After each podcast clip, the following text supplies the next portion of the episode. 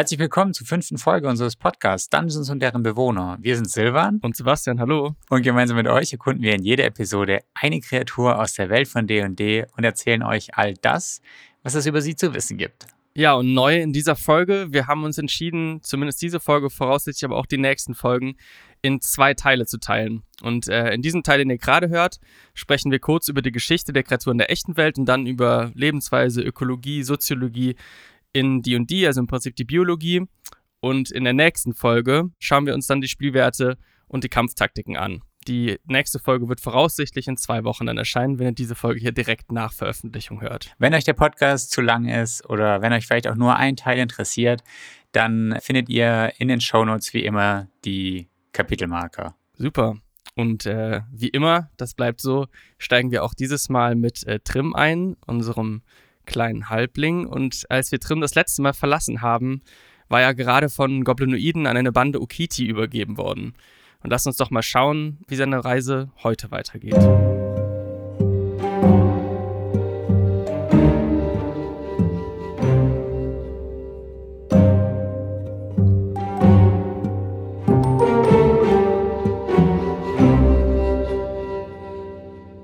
Ein gigantischer, schuppiger Körper glitt unauffällig durch das Dickicht. Wie sich der Körper auch bewegte, klang es lediglich wie das Rauschen der Blätter im Wind. Die mächtige Kreatur näherte sich Trim, ohne dass dieser etwas davon merkte. Trim wurde erst aufmerksam, als er sah, wie die Okiti plötzlich die Köpfe senkten und sich zu verneigen schienen. Dann ging alles sehr schnell. Riesige Klauen packten Trim und hoben ihn hoch in die Luft, Ihm wurde beinahe schwindlig und nichts hätte ihn auch nur entfernt auf das vorbereiten können, was er jetzt zu sehen bekam. Nasenlöcher so groß, dass er darin fast hätte sitzen können, stießen einen stechend nach Chlor stinkendem Atem aus. Große gelbgrüne Augen blickten starr und ohne Zwinkern auf den kleinen Trim. Es schien ihm, als würden diese Augen ihn durchleuchten. Trim versuchte mühsam den Blick abzuwenden und sah an der Kreatur vorbei. Da erst sah er den markanten Kamm, der am Kopf ansetzte und sich über den gesamten Rücken des Wesens zog. Etwas unruhig wie der Schwanz einer lauernden Katze bebte der Kamm mit jedem Atemzug rhythmisch auf und ab. Trim war wie in einer Trance gefangen. Vom Spiel des Lichts auf den großen, in unterschiedlichen Grüntönen gefärbten Schuppen. Es sah aus wie Licht, das durch eine dichte Blätterkrone brach. Er merkte nicht, wie sich der riesige Kopf mit einem kehligen Knurren herabsenkte. Der stechende Atem riss Trim aus seiner Hypnose. Er sah noch eine blaugraue gespaltene Zunge. Einige Male schnellte diese vor und schien nach etwas zu suchen oder versuchte sie etwas zu erfassen. Ah, da ist es verführerisch wie der Wind auf einer Blumenwiese im Sommer und gleichzeitig bedrohlich wie dichter Nebel über einem Moor, erklang die Stimme des Drachen.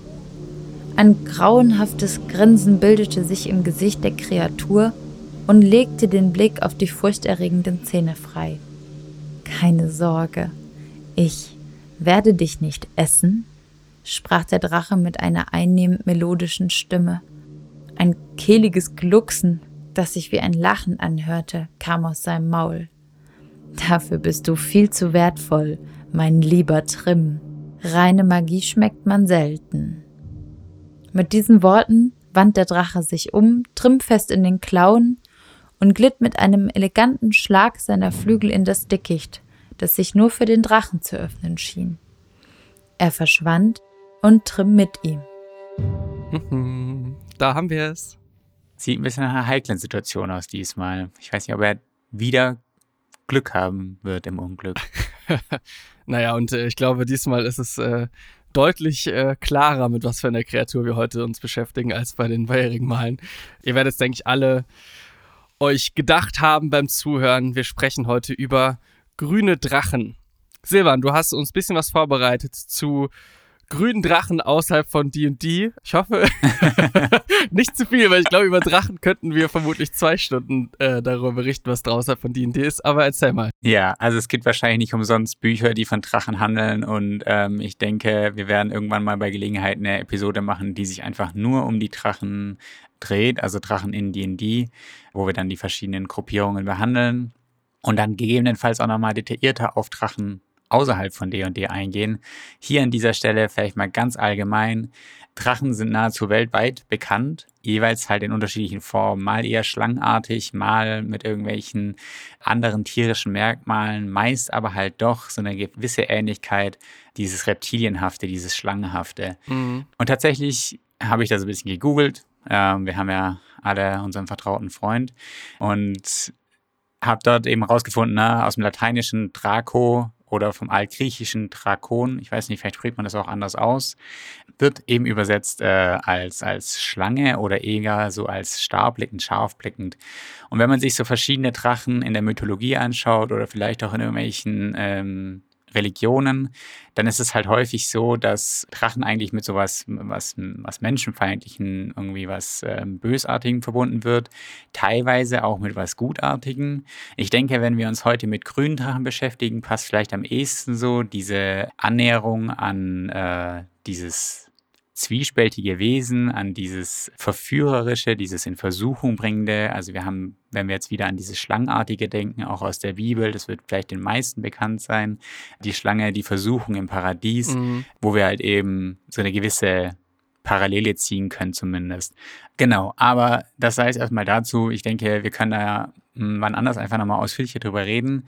Wir haben uns auf jeden Fall ein paar Drachen im Vorhinein rausgesucht, äh, die so an diese grünen Drachen angelehnt sind. Also die grün gefärbt sind.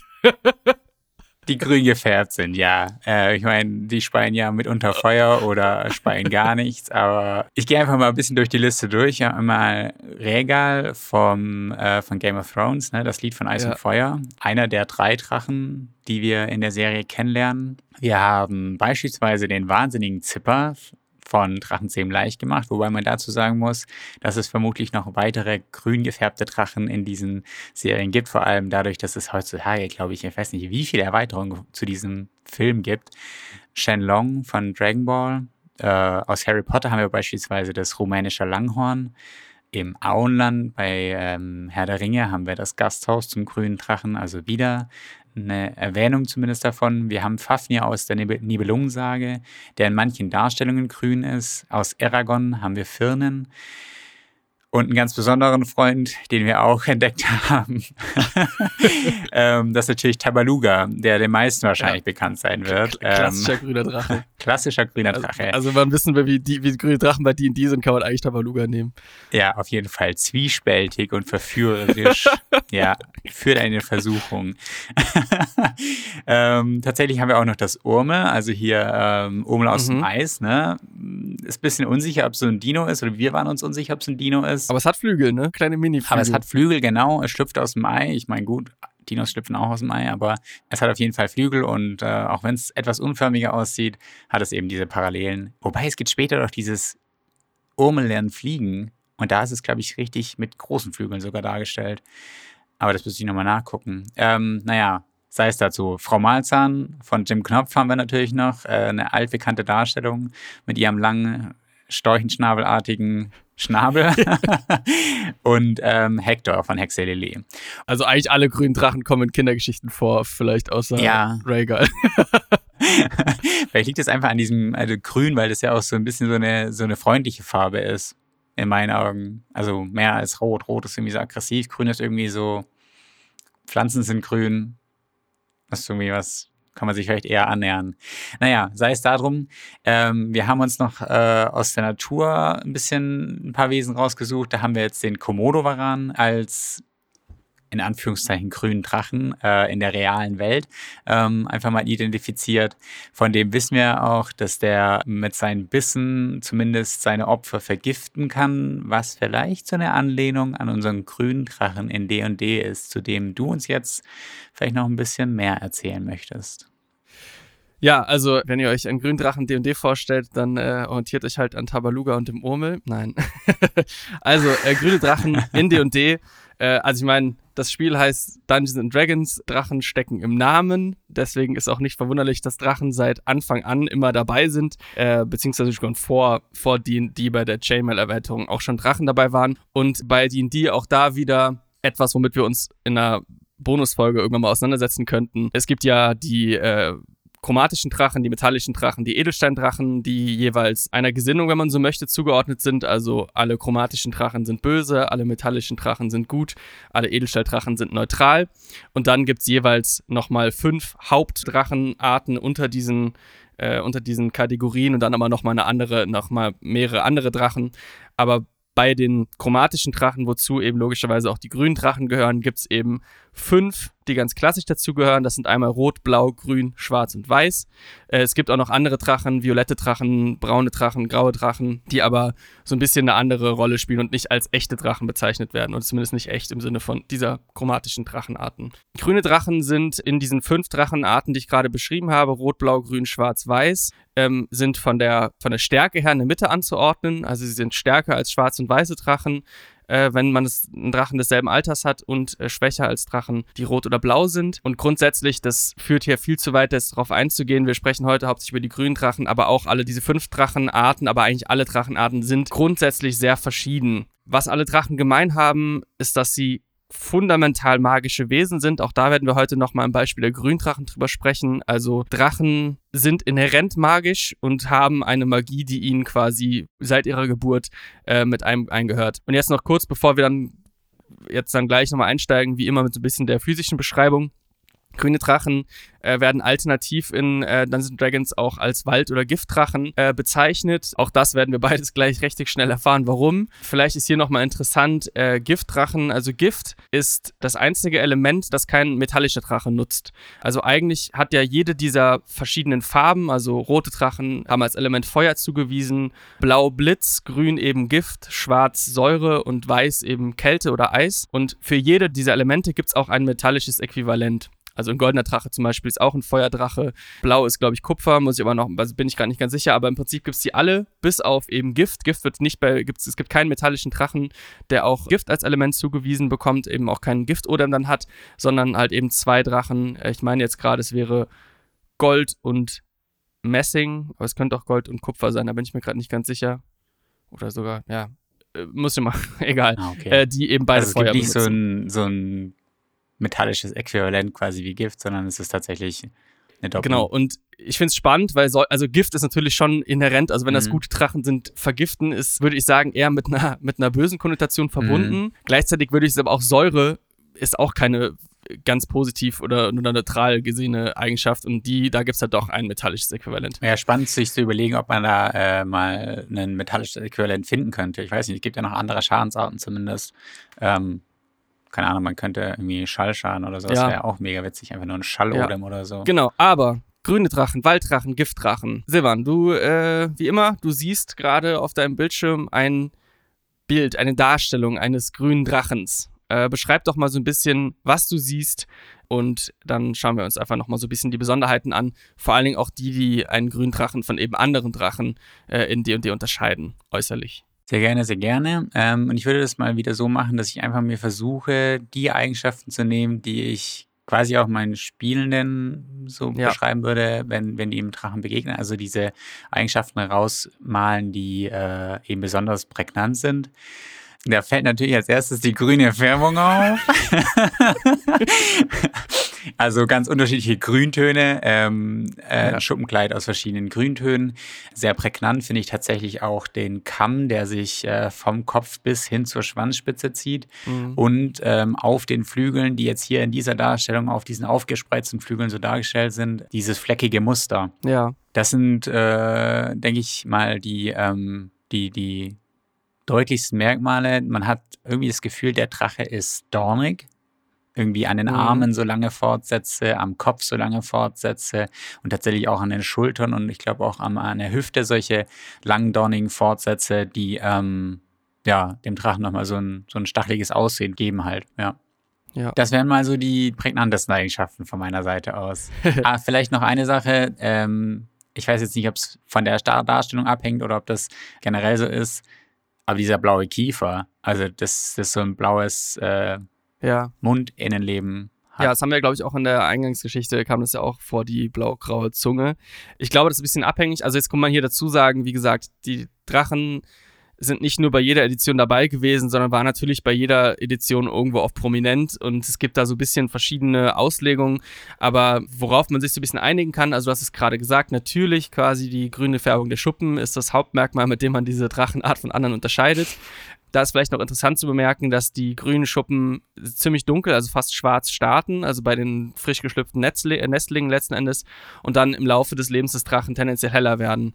Dann aber verschiedene, also eigentlich sind fast alle Grüntöne, also Waldgrün, Olivgrün, Smaragdgrün, vielleicht sogar auch so mit einem Hang ins Gelbe oder auch ins Blaue, in so, in so eine türkisene Richtung, ist eigentlich alles irgendwo denkbar wenn wir jetzt gerade über die Schuppen sprechen, das hat jetzt mit Aussehen nichts mehr zu tun, aber es ist trotzdem vielleicht ganz spannend, dass sich grüne Drachenschuppen von allen Drachenschuppen eigentlich am besten eignen, um äh, vor allen Dingen leichte und mittelschwere Rüstungen zu machen, weil sie flexibler sind und dünner als andere Drachenarten und trotzdem eben noch, oder als die Schuppen anderer Drachenarten und trotzdem noch halt sehr gut auch einfach schützen. Also einmal durch, die, durch das Material selbst, aber auch durch die inhärente Magie. Hängt das zufällig also mit dem Lebensraum so zusammen, dass die, dass die irgendwie eine andere Eigenschaften haben oder? Ja, mh, weiß ich gar nicht so richtig. Also hätte man jetzt im Wald grundsätzlich dünnere Schuppen als in der Wüste oder einem Sumpf. Hm, Ich kann mir halt nur vorstellen, dass es vielleicht diese Beweglichkeit und dieses heimliche äh, Umher ähm, Schleichen in irgendeinem Dickicht oder sowas Das könnte sein, ja. ermöglicht. So im Vergleich, keine Ahnung, zu einer Wüste. Ja. Natürlich macht es ja auch Sinn, wenn man jetzt nicht das schwere Gepäck mit hat, aber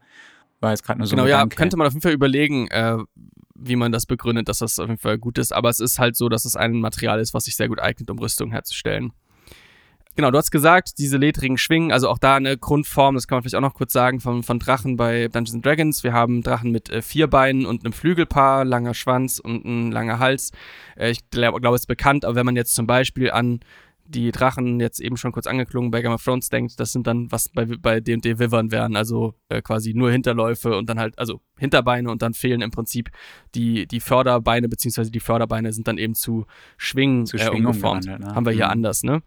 Ähm, genau, diese ledrigen Schwingen haben eben dieses gefleckte oder gepunktete Muster und werden tendenziell zu den Rändern hin immer ein bisschen dunkler und quasi nach oben eher heller. Ähm, aber das ist natürlich auch alles recht unterschiedlich. Was jetzt sehr unterschiedlich ist von chromatischen Drachen zu chromatischen Drachen, eigentlich auch über alle Drachen hinweg, ist eigentlich immer der Kopf. Also grundsätzlich der Körperbau, klar, aber vor allem der Kopf. Und bei einem grünen Drachen haben wir einen, finde ich, recht schmalen Kopf, der fast so ein bisschen, ja, ich finde manchmal so ein bisschen Krokodilcharakteristika hat, also ohn- ohne jetzt so flach zu sein, aber halt so ein bisschen dieses, dieses schmale. Wir haben einen, eine stark geschwungene Kieferlinie, heißt also, wenn der, wenn der Mund geschlossen ist, dann ist der Verlauf des Kiefers quasi nicht gerade, sondern macht im Prinzip so eine liegende S-Form, wenn man so möchte. Wir haben kleinere Hörner, mehrere so kleinere Hörner, aber keine besonders großen. Also ein roter Drache zum Beispiel hat quasi wirklich zwei riesige Hörner auf dem Kopf, ein blauer Drache hat auf der Nase ein großes. Grüne Drachen haben eher so kleinere Hörner am Kinn, so ein bisschen am Kiefer, über den Augen ähm, und vielleicht auch ähm, an, an der Seite dieses zentralen Kamms, den du eben auch besprochen hast, der wirklich von den Augen im Prinzip beginnt, also über den Augen, zwischen den Augen und bis zur Mitte, bis zum Ende des Schwanzes dann eben läuft. Der höchste Punkt dieses Kamms ist eigentlich kurz hinter dem Kopf, also man hat so ein bisschen so, wirklich so ein Segel ist jetzt zu viel, aber so, so einen hohen grünen Kamm. Wir haben bei diesen Drachen, auch das ist anders wie bei anderen Drachen, zum Beispiel bei einem blauen Drachen, äh, wir haben keine Ohrenöffnung, also nicht, nicht sichtbares zumindest oder kein, kein Ohr, was man sieht, sondern im Prinzip wirklich nur so ein, äh, also es, die haben natürlich Ohren, aber man sieht die jetzt im Prinzip nicht prominent. Die Nasenlöcher sind eben recht hoch oben auf dieser schmalen Schnauze und äh, die Zähne ragen aus dem Maul hervor, wenn es geschlossen ist. Also sowohl im Unter- als auch im Oberkiefer.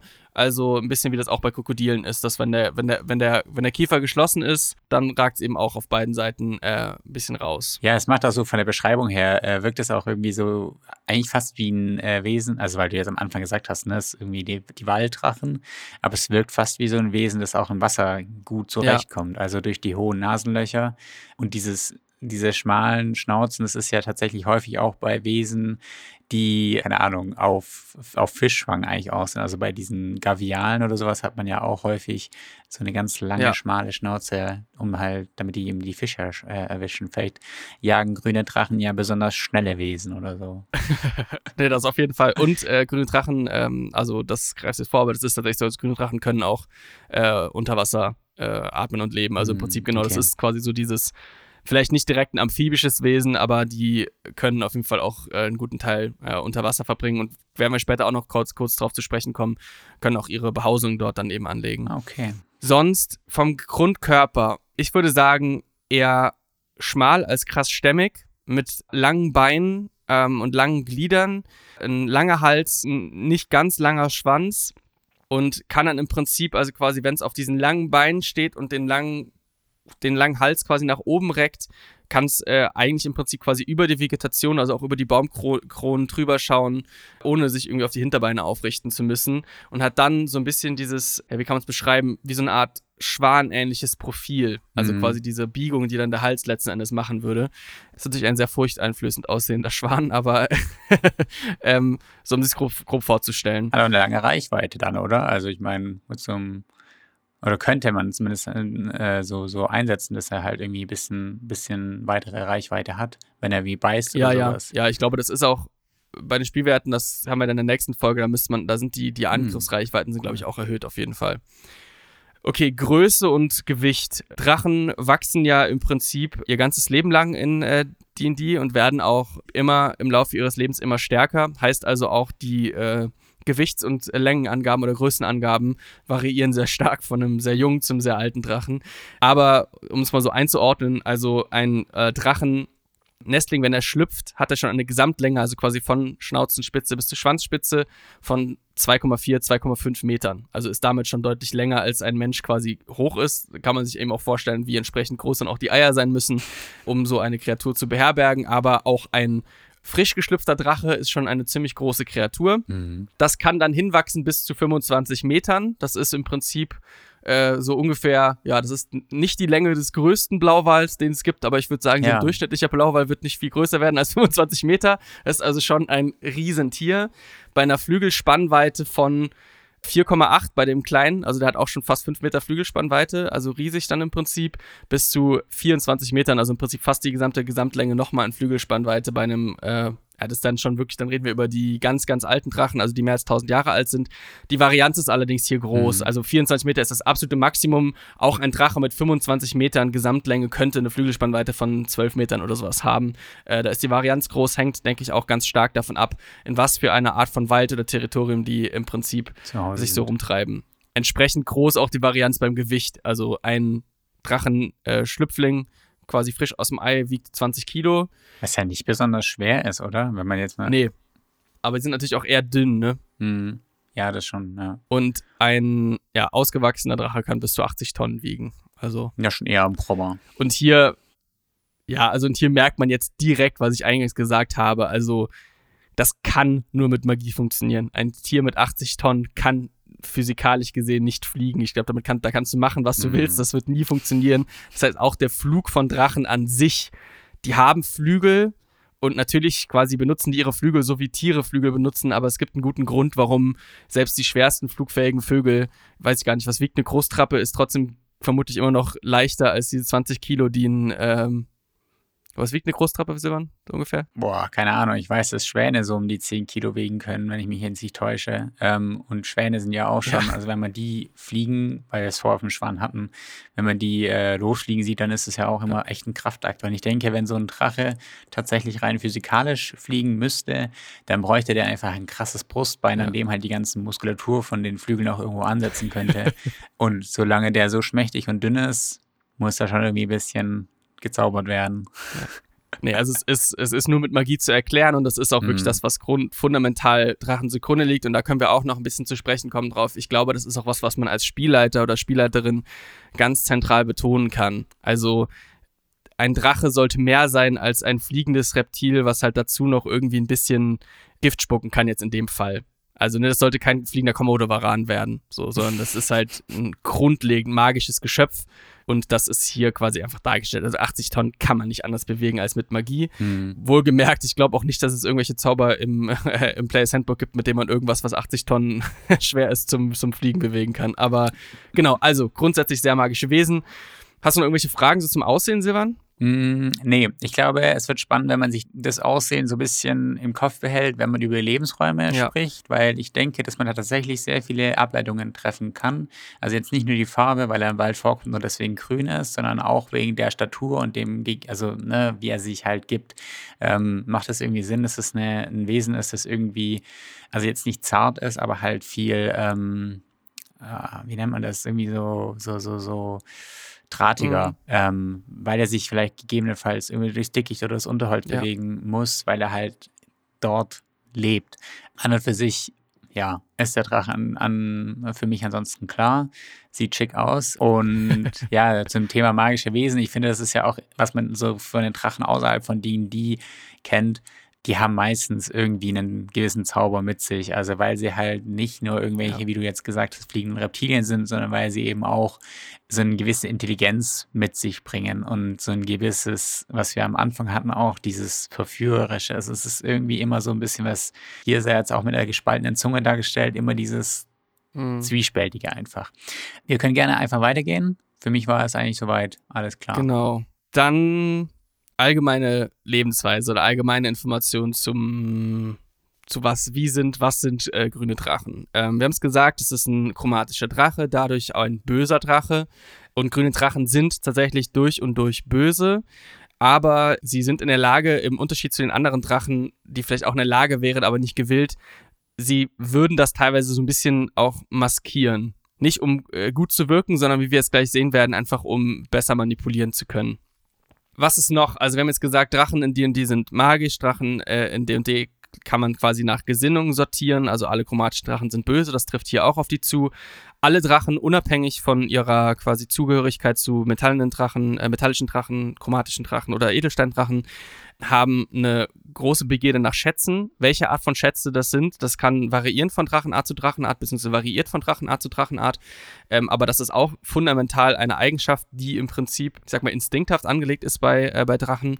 Drachen bei D&D sind alle extrem intelligente äh, Wesen, also definitiv intelligenter als der durchschnittliche Mensch, aber eigentlich auch in der Regel intelligenter als die meisten äh, anderen ähm, Geschöpfe in der Welt. Also gehören mit vielleicht den aller, aller mächtigsten Zauberern, Magiern ähm, und dann halt Kreaturen wie äh, Beobachtern oder so zu den intelligentesten Wesen, die man in der Welt treffen wird und eben auch zu den, wenn es wirklich ausgewachsene, starke, große Drachen sind, zu den stärksten, mächtigsten Wesen, die es so gibt in der Welt. Das so allgemein, aber jetzt quasi nochmal, was, was unterscheidet denn das grüne Drachen vielleicht von anderen Drachenarten? Also einmal haben wir dieses, äh, dieses Thema Begierde nach Schätzen. Das wird bei grünen Drachen tatsächlich so ein bisschen, also da gibt es äh, rivalisierende Kräfte, sage ich mal. Ähm, grüne Drachen sind sehr gierig danach, denkende Kreaturen zu beherrschen. Und diese Machtgier ist im Prinzip fast so groß wie ihre Begierde nach Schätzen oder gleich groß. Besondere Freude macht grünen Drachen da die Korruption von guten oder gutmütigen Kreaturen, also, je, also jemanden, der wirklich von Herzen aus gut ist, ist eine der größten Freuden, die ein grüner Drache haben kann. Viel mehr als so, eine, als so einen Feind zu besiegen, ist es denen im Prinzip dazu zu bringen, böse Sachen zu machen, zu manipulieren, zu kontrollieren, zu unterwerfen. Grüne Drachen sind absolute Meister der Intrigen, von der Politik, der Verleumdung, des Doppelspiels, der Manipulation, sind geborene Lügner. Also die, die kaum eine Kreatur in der, in der Welt kann so gut lügen wie grüne Drachen. Sie sind Meister darin, äh, verbale Ausflüchte zu machen, also all ihre Untaten auf eine Art und Weise zu erklären, die logisch scheint oder auch irgendwie einleuchtend ist, um letzten Endes quasi dieses, also was die wirklich charakterisiert und was ihnen Spaß macht, ist im Prinzip andere Leute zu kontrollieren, zu manipulieren, zu belügen und dafür ist in jedes Mittel recht. Und wenn man jetzt sagt, Meister der Lügen zum Beispiel, also um das mal so beispielhaft zu klären, äh, grüne Drachen sind in der Welt ja im Prinzip dafür bekannt zu lügen. Also, ne, es wird vermutlich Sprichworte geben, die sich darum drehen, dass man einem grünen Drachen nicht trauen kann. Oder du lügst wie ein grüner Drache oder ich, also ne, so, so Sachen wird's geben. Das heißt, die Leute ist das schon irgendwo bekannt. Und trotzdem schafft's ein grüner Drache, Leute, intelligente Menschen so um den, um die Klaue, um den Finger zu wickeln, dass sie trotzdem ihnen noch glauben, dass sie trotzdem im Prinzip mit so einer Scheinlogik die Leute dahin kriegen, das zu tun, was sie wollen. Die schrecken jetzt auch nicht davor zurück, jemand einfach nur einzuschüchtern und zu bedrohen und komplett, äh, ich sag mal, über Gewaltandrohung zu manipulieren, zu unterwerfen. Aber eigentlich ist das, was dir noch mehr Freude macht, ist dieses, das über Machtdemonstration und Manipulation, Politik, Verleumdung und so zu machen. Ich finde es super spannend, weil ähm, man kann genau da ja ansetzen, wenn man einen Drachen, also einen grünen Drachen in seine Kampagne beispielsweise irgendwo einbringen möchte. Was mir gerade so als Gedanke kam, dass dieser Drache ja dadurch beeinflussbar wird, indem man ihm gegebenenfalls irgendwelche, gerade solche Deals anbietet, wo er nochmal so eine Kontrolle bekommt über bestimmte politische Entscheidungen oder über bestimmte Personen, ähm, wo er irgendwie in Informationen gerät, mhm. die so ein Gleichgewicht halt stören könnten.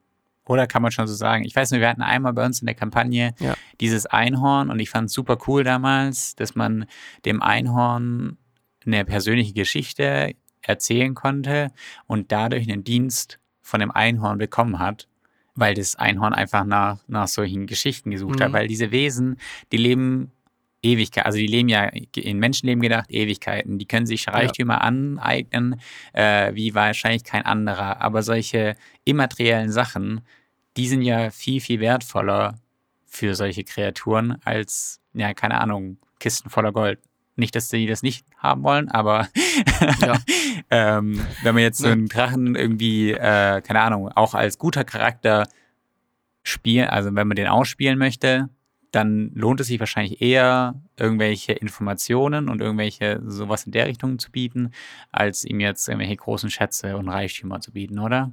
Ja, beim Gründrachen würde vermutlich eine Mischung aus beidem. Also, ne, äh, ich sag mal so, wenn du jetzt in eine Situation gerätst, in der du verhindern musst, dass ein grüner Drache dich, äh, dich umbringt, dann biet ihm vermutlich beides. Biet ihm deine untergebenen Dienste und ähm, Gefälligkeiten und äh, die Schätze, die du gerade auch noch hast, weil ich glaube, beides zusammen wird vielleicht ausreichen.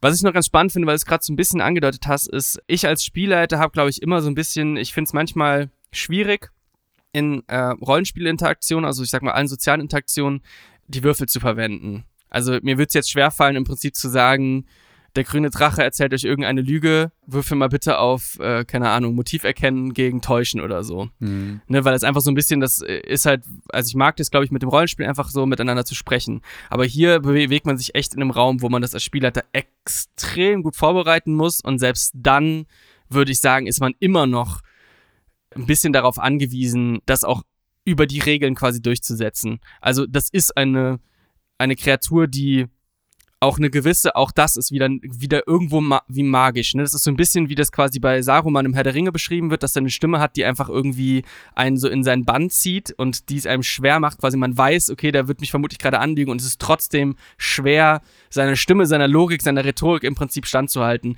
Und es hat eine magische Komponente bei einem Drachen.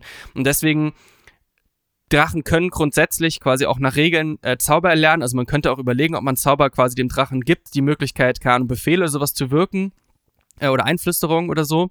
Aber man könnte auch da einfach sagen, okay, ich lasse hier, ich kann Rollenspiel trotzdem mitnehmen, aber ich lasse hier auch die Würfel ein bisschen sprechen, weil wir werden gleich, wenn wir mhm. Spielwerte sehen, auch sehen, die sind natürlich extrem gut in diesen, ne, also die werden, die haben, einen, die haben einen, einen starken Bonus auf Täuschen und auf Überzeugen und so und das vollkommen zu Recht. Und es sollte für den Spieler vor allem für den Spieler, ich meine jetzt bewusst nicht den Spielercharakter, es sollte für den Spieler auch merkbar sein, dass es schwierig ist, dem zu widerstehen. Also es wird schwierig mhm. werden, als Spielleiter so gut und so, so, gut zu argumentieren und zu lügen, wie das ein grüner Drache kann.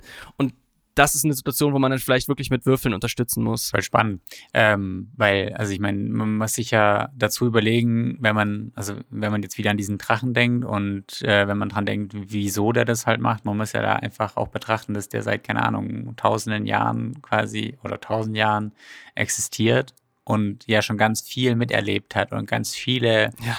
Königreiche hat wachsen sehen und Königreiche hat fallen sehen und halt vielleicht hier und da sogar seine Hand im Spiel hatte oder seine Pfote, seine Klauen. ein grüner Drache ist ziemlich sicher, ja. ja, ich finde es so spannend, weil man ja, äh, keine Ahnung, wenn man jetzt auch irgendwelchen ähm, Leuten, ne, keine Ahnung, Critical Role oder sowas zuguckt bei Spielen, da sieht man ja auch immer wieder, mhm. ähm, wie sich im Hintergrund so eine Handlung entwickelt, die am Anfang noch gar nicht so abzusehen war und ähm, wie diese grünen Drachen sich halt auch äh, so dazwischen mogeln, unters Volk mischen eigentlich in, in Ja. anderer Gestalt und dann ähm, halt da ihre Lügen streuen, sodass es denen immer schwerer fällt, nicht zu glauben quasi, was die erzählen.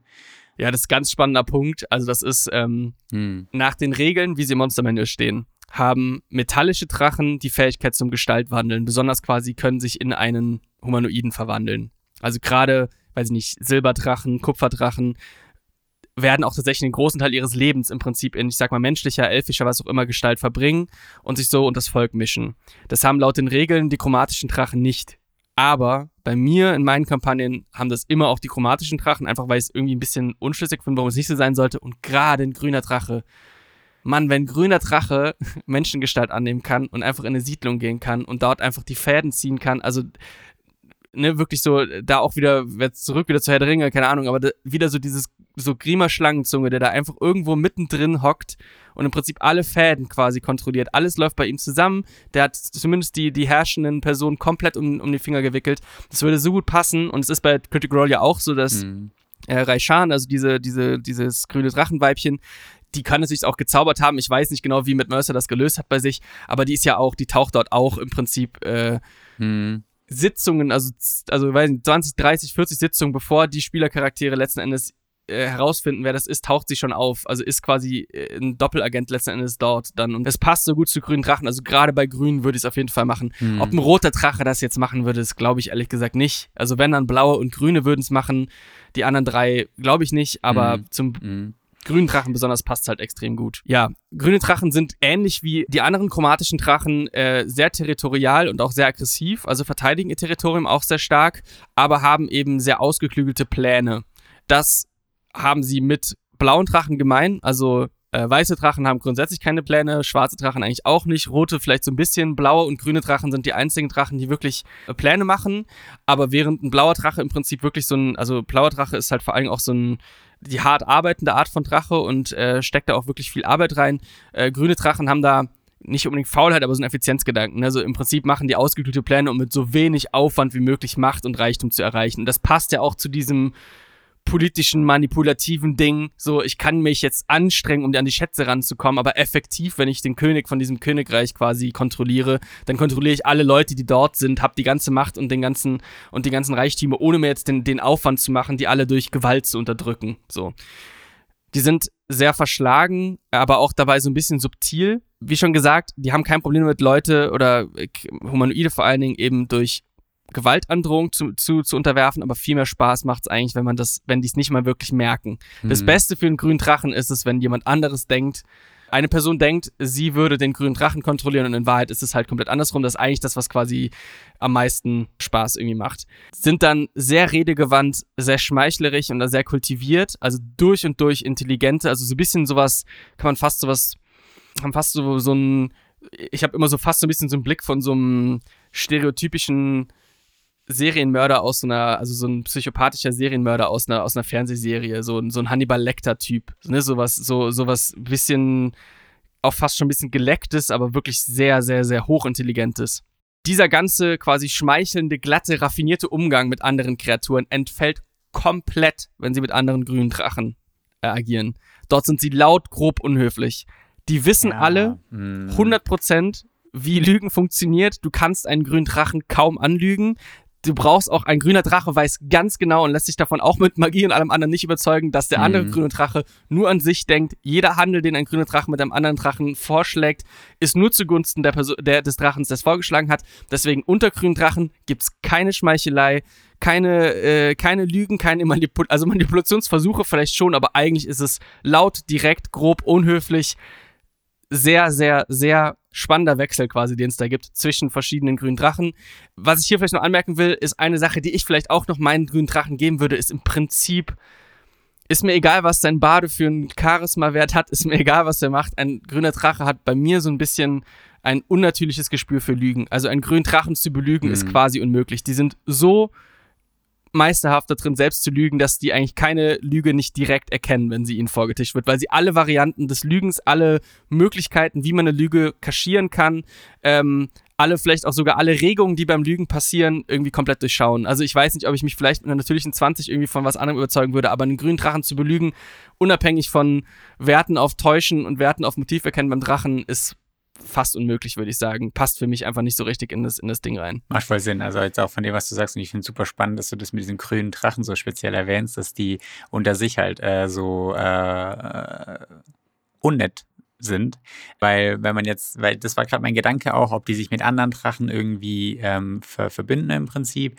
Ich glaube ja nicht so wirklich, dass sich da Drachen unterschiedlicher Ausprägungen, also grüne Drachen, blaue Drachen, rote Drachen, wie auch immer, in normalen Zuständen quasi äh, auch verbünden würden. Das würde wahrscheinlich auch nur dann passieren, jetzt ähnlich wie bei den Grottenschraten, wenn irgendwie so eine höhere Fügung ähm, zustande kommt.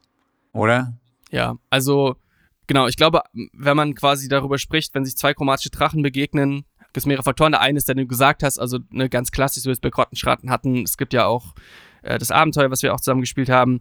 Natürlich, wenn quasi äh, Tiamat, keine Ahnung, irgendwie die, die vereint, also Tiamat als die eine Göttin, die, die, die Mutter aller chromatischen Drachen, mhm. Äh, die kann natürlich schon auch verschiedene chromatische Drachen unter sich vereinen. Und sonst, glaube ich, kommt es halt auf zwei Sachen an. Einmal, welche Drachen begegnen einander überhaupt realistisch? Schwarzen, oder? Hm. Grüne Drachen werden am ehesten Kontakt haben zu blauen, äh, zu, zu schwarzen Drachen. Schwarze Drachen leben klassisch in, äh, in Sümpfen ähm, oder auch mal Seen. Und natürlich gibt es auch Moore und Seen und Sümpfe gibt es natürlich auch irgendwie in Wäldern. Das heißt, die haben tendenziell eher überschneidende Territorien. Wie gesagt, grundsätzlich ist ein grüner Drache einem schwarzen Drachen in jeder Hinsicht eigentlich überlegen, ja. solange sie dasselbe Alter haben. Also wenn natürlich ein 500 Jahre älterer schwarzer Drache auf einen 500 mhm. Jahre jüngeren grünen Drachen trifft, dann wird er den auch unterwerfen können. Obwohl auch dann, weil schwarze Drachen zwar intelligent sind, aber nicht einem grünen Drachen ebenbürtig, könnte auch der jüngere, physisch quasi schwächere grüne Drache immer, äh, immer noch irgendwie hinkriegen, den schwarzen Drachen irgendwie so zu manipulieren, dass letzten Endes eigentlich äh, der grüne Drache die Oberhand hat. Und mit den anderen Drachenarten, weiße Drachen könnte sein. Weiße Drachen äh, kommen ja im Prinzip in sehr kalten Gegenden vor. Also wenn wir einen Drachen haben, der eher in so einer mhm. Tigerlandschaft lebt, einen grünen Drachen, dann könnte auch da äh, Überschneidung geben. Da gibt es gar keine Frage. Also ein grüner Drache ist in jederlei Hinsicht über, überlegen. Weiße Drachen sind nicht mal sonderlich intelligent, sind sehr instinktgetrieben. Also auch da hätte der grüne Drache die Oberhand. Und blaue Drachen leben ja in der Wüste, also tendenziell mhm. ganz andere Biotope, auch manchmal in Küstengegenden, da könnte es vielleicht auch über ein, also Aufeinandertreffen geben, dann hätte der blaue Drache die Oberhand und rote Drachen, die ja eigentlich hauptsächlich in Vulkangegenden oder Gebirgen äh, leben, auch da kann es Überschneidungen geben und dann ist aber auch ganz klar, dass der rote Drache zumindest auf jeden Fall von, von der Stärke her auf jeden Fall deutlich überlegen ist. Mega spannend. Ich habe auf jeden Fall richtig Bock auf die anderen Drachen auch schon. Ja.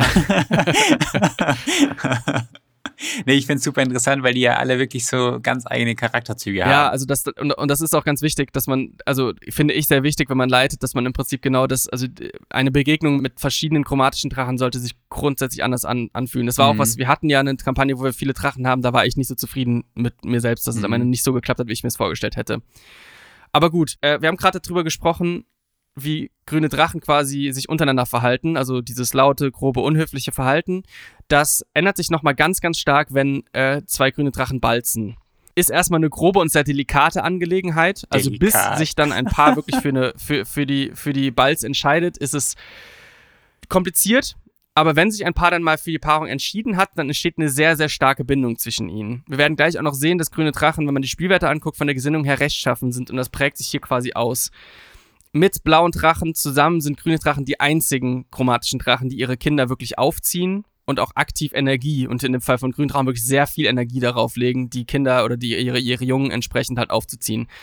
Das heißt, die Eltern legen im Prinzip einen sehr, sehr großen Wert darauf, ihre Jungen mit allen nötigen Fähigkeiten auszustatten heißt auch, ja, heißt im Prinzip auch quasi besonders halt im Kontext von Manipulation, Politik, Lügen, alle ganzen Sachen, die man halt noch lernen muss. Also ein grüner Drache kann das sicher schon von Geburt an, aber lernt davon sehr, sehr, sehr viel von dieser enormen Erfahrung, die ihre Eltern haben.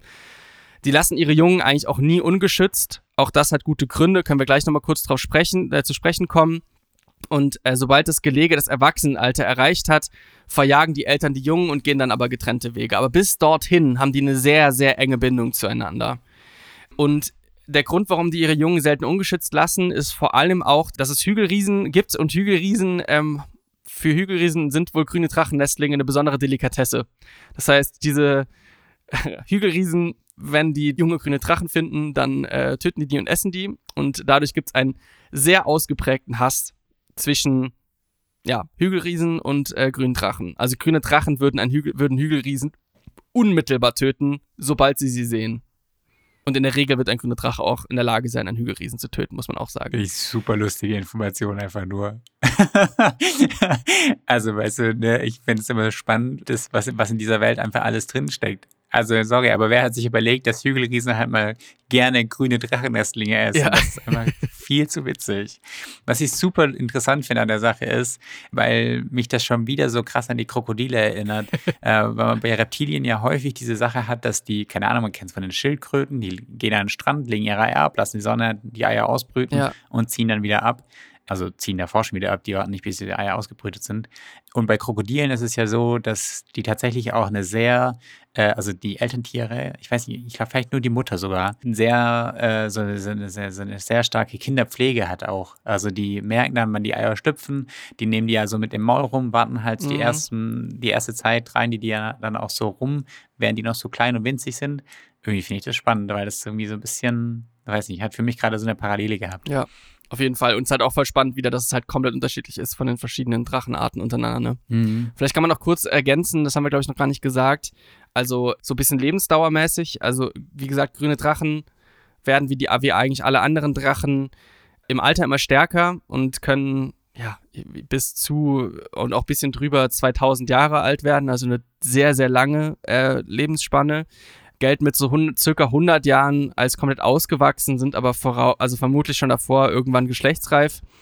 Also ich denke nicht, dass jetzt die, die Eltern sich 100 Jahre um ihre Jungen kümmern würden, aber doch einen sehr langen Zeitraum, mindestens vergleichbar mit dem von Menschen eher ein bisschen mehr. Genau, und das also nochmal so zu, zu, zur Lebenserwartung.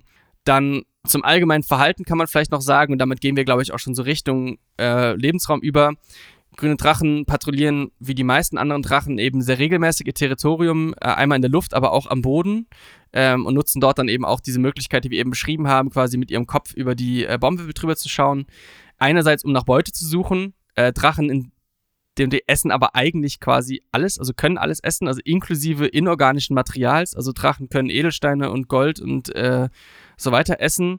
Ist aber eher eine, Not, eine Notsituation, grüne Drachen essen vor allen Dingen tatsächlich irgendwie auch Pflanzen, also Sträucher, ganze junge Bäume, Fleisch natürlich in verschiedenen Arten und Weisen. Also am besten schmecken tut ihnen Elfenfleisch und Feengeisterfleisch. Die armen Elfen kriegen es mal wieder ab. Keiner in der Welt mag die Elfen. genau, aber im Prinzip sind sie da nicht wahnsinnig wählerisch. Aber eine der, also einer der Gründe, warum sie patrouillieren, ist eben die, die Suche nach Beute. Und die andere ist aber auch, Eindringlinge zu detektieren und äh, zu beobachten, wobei sie dort aber Hilfe bekommen. Genau, äh, das geht so ein bisschen über in das quasi zum Lebensraum. Also eine der Effekte, die grüne Drachen haben, also die haben einen, äh, also ne, wie gesagt, grüne Drachen finden wir eigentlich ausschließlich in Wäldern oder hauptsächlich zumindest. Und äh, sie haben eben einen ziemlich starken magischen Einfluss auf die Wälder. Und einer dieser Effekte ist auch, dass Tiere, vor allen Dingen Nagetiere und Vögel, äh, als Ohren und Augen des Drachen dienen und letzten Endes äh, im Prinzip ihnen auch Informationen geben. Also man wenn man sich in das Territorium eines zumindest also eines ausgewachsenen oder älteren grünen Drachen bewegt, dann wird man im Prinzip durch alle Tiere und Vögel ausgespäht. Also wie soll man sich dann noch unbewegt, äh, unbemerkt bewegen, wenn jeder Vogel, der einen sieht, im Prinzip äh, das äh, magisch auch an den Drachen kommunizieren kann? Macht ja auch irgendwie wieder so Sinn, ne? wenn man dann wieder drüber nachdenkt, dass, äh, dass die halt ja. auch so, wie nennt man das denn, wenn jemand so, so Angst hat äh, die ganze Zeit? Paranoid? Ja, so ein bisschen paranoid macht das den Eindruck zumindest, weil sie halt irgendwie immer wissen wollen, was los ist, ja. die Sicherheit haben wollen, dass sie alles im Griff haben und sie im Prinzip die Oberhand haben und niemand in ihr Gebiet eindringen kann. Und in ihr Gebiet eindringen trägt sich ja dann vielleicht so ein bisschen über in dieses, auch nicht in ihren Geist eindringen, nicht in das, was sie wissen oder was sie geplant haben, äh, das eben nicht durchschauen können. Ja. Genau, dann der Lebensraum. Ich habe gesagt, Wälder, äh, da grundsätzlich gilt, je älter der Wald und je größer die Bäume, desto besser. Aber grüne Drachen favorisieren gemäßigte oder kältere Wälder über Dschungel. Ähm, das liegt vor allen Dingen daran, dass sie es lieben, also auch da gibt es so eine Art magische Anziehungskraft, sie lieben die Veränderung der Jahreszeiten äh, im Wald und das ist halt eben im Dschungel dann nicht so gegeben, wie das halt in den gemäßigten Wäldern der Fall ist und daher wird man Drachen, grüne Drachen zwar auch im Dschungel finden, aber das sind vermutlich dann eher die, die Drachen, die sonst nirgendwo ein Territorium gefunden haben. Wahrscheinlich schmecken Eladrin den grünen Drachen nochmal besonders gut. ja, bestimmt. die Mischung aus Feengeist und Elf. Und Veränderung ähm, der Jahreszeit. Und sie lieben diesen Geruch. Also dieser, also ich meine, es ist auch ein Geruch, den ich persönlich sehr liebe, also ne, dieses Geruch, dieser Geruch nach Wald, also dieses, ich weiß nicht, was es ist, dieses hm. erdige, irgendwie feuchte, hm. das ist auch was, was Drachen, grüne Drachen absolut lieben. Innerhalb des, äh, de, de, dieses Walds machen sie, also ähm, dort äh, ihre, ihren, ihre Behausung ist in der Regel irgendwie eine Höhle in, in steileren Klippen äh, oder auch äh, in einem Hügel. Ähm, der Eingang zum Hort oder zu, der, zu dieser Behausung des Drachen zur Höhle ist äh, immer irgendwie von neugierigen Blicken verloren. Also entweder irgendwie so ganz klassisch hinter einem Wasserfall oder äh, hinter magisch gezüchteten Pflanzen. Es kann aber auch sein, wir haben eben schon drüber gesprochen, dass sie ein bisschen amphibisch sind, grüne Drachen, dass sie auch über einen Gewässer, also einen See, einen Fluss, einen Teich im Prinzip quasi erst in mhm. diese Höhle eintauchen können. Das ist so eine unterseeische Höhle dann im Prinzip. Mhm. Ja, vermutlich ist es sogar eher so, das könnte auch sein, aber vermutlich ist es eher so, dass das so ein Unterwassertunnel ist, also wie so ein Biberbau mhm. irgendwie. Ja, okay. Mhm. Genau, die Horte, also jeder Drache hat ja mindestens einen Hort letzten Endes, wo dann die Schätze aufbewahrt sind. Dort lagern eben die Schätze. Da ist der Drache, der äh, grüne Drache grundsätzlich nicht wählerisch. Das ist bei anderen Drachenarten anders. Also er sammelt im Prinzip alles, was wertvoll ist. Besonderen Wert haben aber Gegenstände, die einen besonders großen Triumph irgendwie erinnern. Äh, vermutlich auch eher irgendwie ein, wie gesagt, auch wieder so ein Manipulationstriumph oder so. Was könnte da so drunter fallen, wenn man sich so irgendwie das vorstellen müsste? Wäre das irgendwie sowas, keine Ahnung, ne, ein Zepter von irgendeinem König zum Beispiel? Ja, ich denke an so Sachen. Die Krone, die mir der König eines Königreichs freiwillig angeboten hat, weil er gemerkt hat, dass ich sein Königreich viel besser kontrollieren kann als er. Also so, so Sachen, ne? So wirklich so dieses. So in der Art, okay. Mhm. Die Lieblingsschätze von grünen Drachen sind aber eigentlich denkende Kreaturen, die dem Willen des Drachen unterworfen sind und da besonders toll sind dort irgendwie berühmte, beliebte Baden, bekannte Gelehrte, berühmte Helden. Jeder, der irgendwie, also dessen Fall irgendwie noch ein besonder, besondere, also de, je, je höher der Fall im Prinzip von dem, was, die, was, dieser, was dieser Humanoide mal war, zu dem, was er jetzt ist, äh, desto besser. Trim beispielsweise ist auch ein beliebter Schatz. Ja, genau, Trim. genau, ich habe es eben schon kurz gesagt, grüne Drachen haben einen sehr starken magischen Einfluss auf ihre Wälder. Das ist unabhängig vom Alter, aber äh, die Auswirkungen steigen halt, je älter und mächtiger der Drache ist. Grundsätzlich kann man sagen, dass man zwar keine Spuren von dem, äh, von dem grünen Drachen finden sollte in, innerhalb seines Territoriums, also auch das ist quasi magisch so, dass ein Drache keine Spuren seiner Anwesenheit hinterlässt und trotzdem sollte man es irgendwie merken. Die Pflanzen in äh, Wäldern, in denen grüne Drachen hausen, also A, ist das Pflanzenwachstum grundsätzlich irgendwie stärker vor allen Dingen dann aber auch von Pflanzen, die Dornen haben, die Ranken haben, die giftig sind. Äh, manche Pflanzen werden vielleicht sogar giftig, die sonst gar nicht giftig sind. Rehe, andere große Wildtiere sind irgendwie seltsam abwesend und reagieren gar nicht so richtig auf einen, als würden sie quasi darauf warten, äh, von etwas äh, gejagt und getötet und gefressen zu werden. Es gibt so labyrinthartige Dickichte um die Behausung herum, die Feinden den Weg versperren, den Drachen aber immer durchlassen. Das ist eine andere Sache. Innerhalb seines Territoriums ist ein Drache eigentlich nie hm. von dem Wald in seiner Bewegung gehindert. Also der wird sich quasi magisch aus dem Weg bewegen, wenn der Drache durchläuft oder fliegt, während er wenn der Drache das möchte, jemand anderem den Weg komplett versperren kann. Und genau bei dieser Beschreibung finde ich, da machen, macht es total Sinn, was wir am Anfang beschrieben haben. Also diese Statur von dem Drachen, die irgendwie so ein bisschen schmächtiger ist, die ähm, ja. mit, mit den langen Beinen, der kann sich vielleicht schneller bewegen, der kann vielleicht irgendwo durchspringen und so Geschichten. Also es hat mehr so was Schlangenhaftes, was sich irgendwie schnell irgendwo hindurchwindet, mhm. als irgendwie sowas Grobes. Ich weiß nicht, bei den roten Drachen beispielsweise, da bin ich immer so ein Gefühl, die sind halt ja, so. Diesen Elefante-Porzellanladen, ja. Ja, genau. Also wie Feuer einfach, dass sich einfach ausbreitet, das Platz macht, das nicht aufgehalten ja. werden kann. so Und so ein grüner Drache, der da irgendwie sehr viel Zartheit klingt irgendwie so blöd, aber es ist halt irgendwie Was so. ist dieses, ne, es passt, dieses Gift ist ja auch eine viel subtilere Art und Weise, ja, jemanden genau. umzubringen. Also äh, gegebenenfalls sogar gar nicht mm, nachweisbar mm. jetzt in der realen Welt, als jetzt jemand, also jemanden, den du verbrennst, äh, da weiß ziemlich direkt jeder, woran er gestorben ist. Und es hat so dieses, dieses mega aggressive, direkte Ding und der grüne Drache, der halt dieses subtile Wesen ist, hat halt auch die eine Art und Weise zu töten, die halt tendenziell irgendwie auch die subtilste Art ist. So. Mhm. Genau, als letzten Punkt, bevor wir dann eigentlich schon am Ende dieser heutigen Folge sind, äh, würde ich noch über einen Aspekt sprechen, den ich besonders spannend finde, und zwar das sind die Veränderungen am Grab eines Drachen. Das ist bei allen Drachen ähm, so, dass der Ort, an dem ein Drache gestorben ist, auch da wieder der Effekt, je älter der Drache, also je mächtiger der Drache, desto mächtiger auch der Effekt. Immer auch da wieder, es passiert immer irgendetwas und es passiert immer was anderes. So. Wenn ein grüner Drache irgendwo gestorben ist, dann an diesem Ort wird dieser verwesende grüne Drachenkörper im Prinzip zum besten Dünger, der in der ganzen Welt irgendwie bekannt ist. Das heißt, es gibt so ein explodierendes Pflanzenwachstum, wunder wunderschön, aber auch Mhm. häufig sehr, sehr, sehr giftig. Also auch da spiegelt sich das wieder.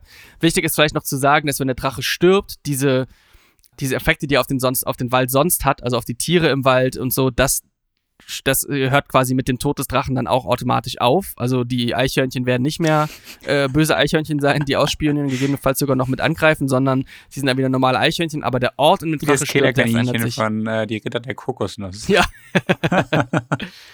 Und äh, was mega spannend ist, ist der ähm, die Magie dieses gestorbenen Drachens, äh, die schwächt dort, wo er liegt, im Prinzip bisschen die Barriere zwischen dem Feywild und der Materialebene, wodurch im Prinzip dort Fey-Energie oder Fey-Magie leichter dazukommt. Das multipliziert dann nochmal das Pflanzenwachstum. Und das ist zum Beispiel auch was, was ich mir voll gut vorstellen könnte, dass es halt, wenn man im Wald irgendwelche Vetteln hat oder irgendwelche Hexen, dass die zum Beispiel auch verwesene Teile von einem grünen Drachen aufheben, vielleicht auch da wieder die Schuppen und diese Magie nutzen, also dieses, Mhm. ne, ich sag mal so als Dünger für giftige Pflanzen. So, ich kann jetzt diese, äh, diese Schuppe in die Erde stecken und dann wachsen da halt super schnell halt irgendwelche giftigen Pflanzen draus, die ich halt zu Tränken verarbeiten kann oder so. Das ist sowas, womit man, glaube ich, auch noch ein bisschen spielen kann. Vielleicht auch was, was Spielercharaktere nutzen können, wenn sie einen grünen Drachen erlegt haben. Also wenn sie irgendwas erbeuten, dass sie dann halt Mhm. das vielleicht auch, weiß nicht warum, warum sie giftige Pflanzen züchten wollen sollten, aber können sie dann auch vielleicht nutzen. Vielleicht werden sie von guten zu bösen Charakteren und wollen auch ein Königreich vernichten. Gut, soweit in aller Kürze. Es ist zwar keine kurze Episode, aber es gibt viel zu sagen zu grünen Drachen. Alles, was es so über grüne Drachen grundsätzlich zu wissen gibt, würde ich sagen. Hast du noch irgendwelche Fragen, Silvan? Boah, ich glaube, man könnte noch viel, viel weiterreden. Ähm, aber eigentlich habe ich so einen groben Abriss bekommen zu meinen grünen Drachen. Ich habe gerade eben tatsächlich auch eine Idee bekommen, wie ich den nochmal, also wie ich einen Drachen in meiner Kampagne einbinden könnte, was ich gerade mir spannend äh, also als spannende Idee fand, so mit diesem Punkt, Waldvetteln nutzen die Magie und so, das ähm, da kann man ja voll viel draus drehen, Mhm. auch das vielleicht irgendwie so, so, so, so Vetteln mal irgendwie einen Drachen versuchen anzulocken oder sowas. Ähm, von daher Fragen habe ich bestimmt viele. Aber fürs Erste bin ich, glaube ich, äh, an Informationen gesättigt und gibt, also ähm, ist mir das auch erstmal klar und ich habe den grünen Drachen hier auf jeden Fall nochmal besser kennengelernt. Von daher können wir da gerne weitergehen. Ja, super. Dann habe ich mich noch eine Frage an dich. In drei bis vier Worten, so, du weißt es. Was hast du heute über grüne Drachen gelernt? Ja, ähm, ist natürlich ein Thema, das man sehr gut in drei bis vier Worte packen kann. Ich habe mir eben überlegt, äh, die kam mir auch spontan die Idee, ähm, dass ich, weil wir halt bei grünen Drachen sind und äh, Pflanzenwachstum hier eine ganz große Rolle spielt, dass ich es versuche, mal mit einer Pflanze zu beschreiben. Und die erste Pflanze, die mir in den Sinn kam, sind tatsächlich einfach fleischfressende Pflanzen, weil die auch sehr subtil sind. Mhm. Ähm, die sind sehr wandelbar, habe ich mir aufgeschrieben. Ähm, also ich meine, ne, du hast bei manchen fleischfressenden Pflanzen eine wunderschöne rosane Blüte, die äh, Bestäuber anlockt Ja. und die auch Bestäuber braucht, um äh, sich zu verbreiten. Und gleichzeitig hast du aber unten diese Klebefallen oder diese Klappfallen, die halt einfach zuschnappen und dieses bestäubende Insekt einfach auch töten. Deswegen fand ich fleischfressende Pflanzen eine sehr passende Pflanze einfach nur. Aufgeschrieben habe ich mir die folgenden vier Worte. Manipulativ, schmeichelhaft oder schmeichelnd, schmeichlerisch. Das ist ein Wort. Mhm. Ähm, wandelbar Mhm. habe ich eben schon gesagt. Und als letztes habe ich mir noch egozentrisch aufgeschrieben, weil ich egozentrisch, glaube ich, ähm, ganz wichtig finde, Ja. weil sie eben Verbindungen eingehen, Kooperationen eingehen, aber immer mit dem Gedanken, eigentlich nur sich selber dadurch in eine bessere Position zu bringen. Und ich glaube, das ist so ein Charakterzug, den auch ein grünen Drachen einfach Ja. ausmachen sollte. Ja. Super. Danke, Silvan. Dann äh, Danke. sind wir schon am Ende von Teil 1. Wohlgemerkt, es kommt auch noch Teil 2. Genau, ja, und äh, ich würde sagen, wir bedanken uns mal ganz herzlich, dass ihr äh, zugehört habt. Äh, und ja, wenn ihr wissen wollt, ähm, wie sich alles gehörte, also alles, was wir heute besprochen haben, in den Spielwerten widerspiegelt und auch in den Kampftaktiken, die man anwenden kann, ganz spannendes Thema, dann hört euch doch einfach Teil 2 ein, der äh, ja voraussichtlich zwei Wochen erscheint. Müssen wir noch schauen, aber ich denke, das wird so ungefähr hinhauen. Ich bin auf jeden Fall schon sehr gespannt, äh, weil es dann ja auch darum geht, dass wir wieder ein Drachen auswürfeln, den man gegebenenfalls irgendwo einsetzen kann. Also unser Lieblingsteil eigentlich immer in unseren Episoden. Und vielleicht an der Stelle ja. aber auch nochmal den Aufruf, ich ähm, äh, mhm. drop den hier einfach mal ganz kurz. Wenn irgendwelche Sachen, irgendwelche Fragen aufkommen oder sowas, kontaktiert uns einfach mal gerne auch, schreibt uns eure Fragen, schreibt euch, schreibt unsere, also irgendwelche Kommentare, die ihr zu dem Podcast habt, was man vielleicht irgendwie auch verbessern kann oder sowas. Wir sind hier auch in einem Fall. sehr großen Probierfeld und äh, sind auf jeden Fall immer froh darüber, ähm, noch dazu zu lernen. Und ja, auf jeden Fall. Ansonsten freuen wir uns natürlich auch über nettes Feedback. Be Bewertung. genau. Auch, auch müssen auch keine guten Stelle sein. Es kann auch schlechte Bewertung sein. ja, aber irgendwie ein Feedback, ne? Das ist immer gut. ähm, genau. Und ansonsten bedanke ich mich bei dir, Sebastian, ganz herzlich äh, für den ganzen Input, den du wieder gegeben hast. Auf jeden Fall wieder sehr spannend und ich freue mich, wie gesagt, auf Teil 2. Und die anderen Drachen. Danke dir, Silvan. Danke euch. Bis bald. Bis bald. Ciao, ciao. Ciao.